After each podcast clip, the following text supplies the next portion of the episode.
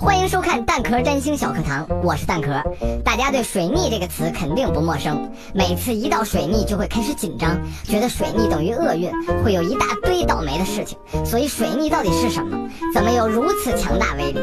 水逆也就是水星逆行，顾名思义就是水星倒着走。但其实这不是说水星真的倒着走，而是由于地球自转和水星运行轨道形成一个角度造成的视觉差，让水星看起来好像在逆行。在占星学中，水星掌管着人类的沟通、记忆、交通、通讯等，所以水逆时这些领域容易受到影响，比如与人沟通变得不那么顺畅，交通工具出现故障，电脑、手机数据丢失，思维混乱导致犯错等等。但其实水星逆行也没那么可怕，它只是会把你以往犯下的错误更明显的表现出来。如果你平时就很马虎大意，在这个时候就更容易犯下大错。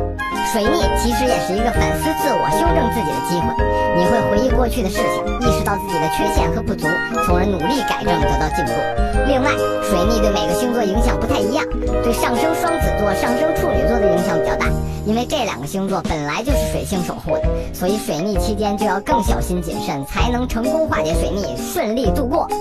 关注星座不求人微信公众号，在菜单栏里点击我的星盘，就可以查看你的完整星盘啦。如果还有什么关于星盘的问题，比如我什么时候会发财，什么时候能脱单，都可以来微信后台问我，说不定下期的星盘解答的就是你问的问题哦。